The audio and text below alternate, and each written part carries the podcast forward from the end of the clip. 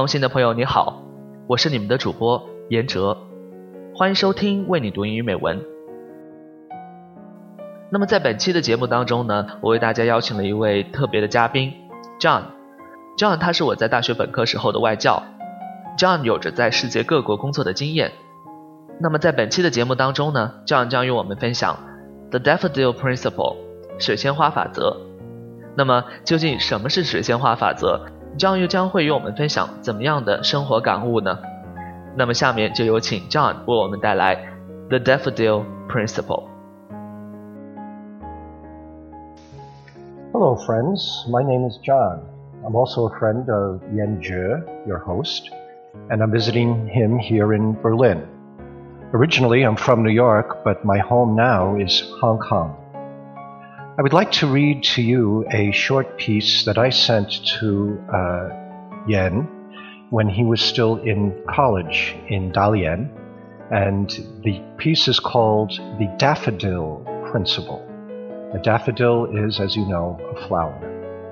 So I will begin reading for you the daffodil principle.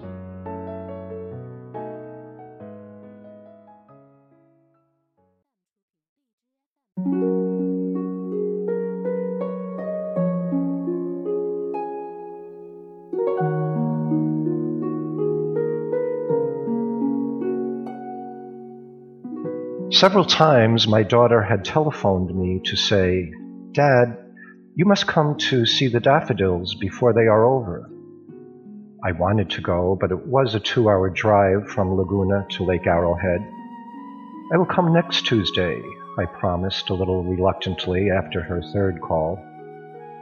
Next Tuesday dawned, cold and rainy.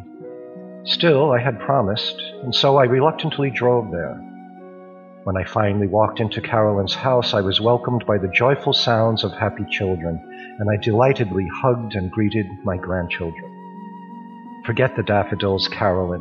The road is invisible in these clouds and fog, and there is nothing in the world except you and these children that I want to see badly enough to move another inch.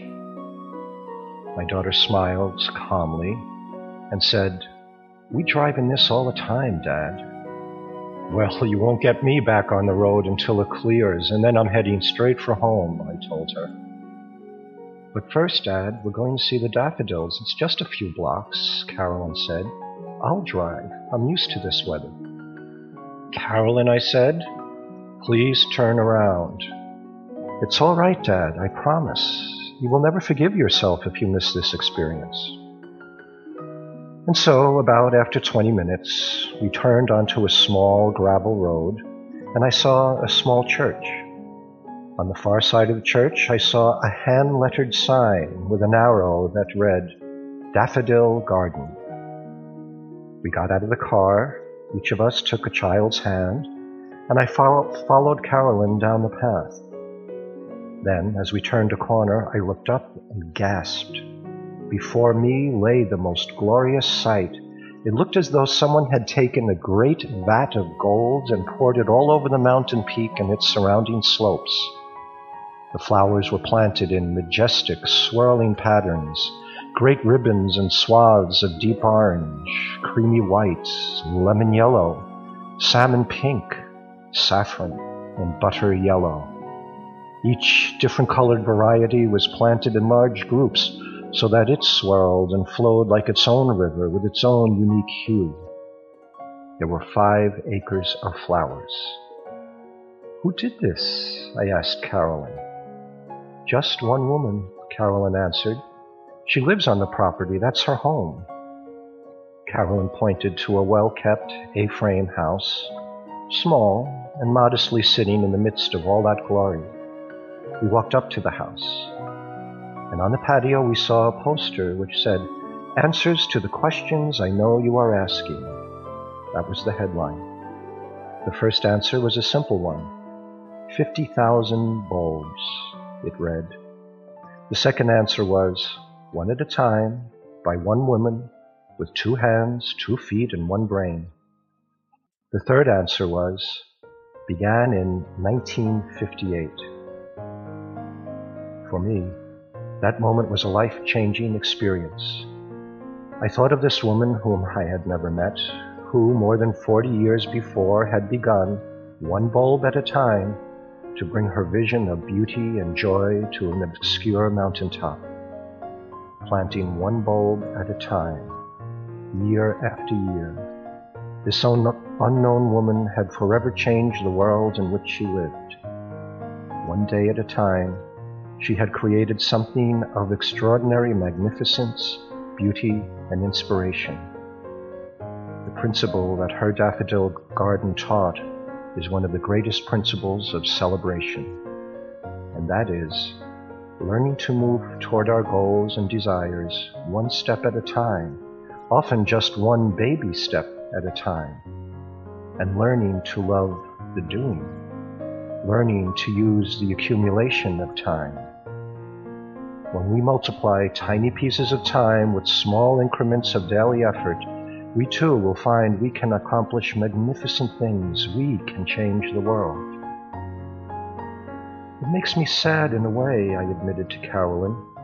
What might I have accomplished if I had thought of a wonderful goal 35 or 40 years ago and had worked away at it one bulb at a time through all those years? Just think of what I might have been able to achieve.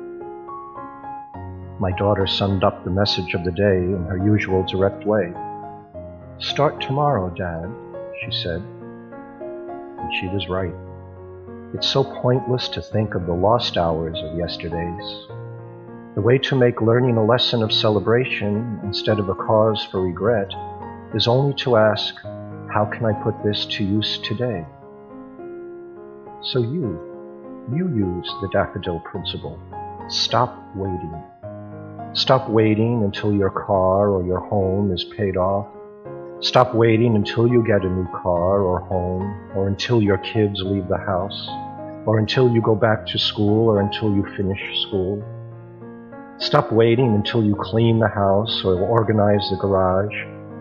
Stop waiting to clean off your desk. Stop waiting until you lose 10 pounds or until you gain 10 pounds, until you get married or get a divorce, until you have kids, until the kids go to school. Stop waiting until you retire. Stop waiting until summer, until spring, until winter, until fall. Stop waiting until you die. There is no better time than right now to be happy. Happiness is a journey, not a destination. So work like you don't need money. Love like you've never been hurt. Dance like no one's watching. I'm wishing you a beautiful daffodil day.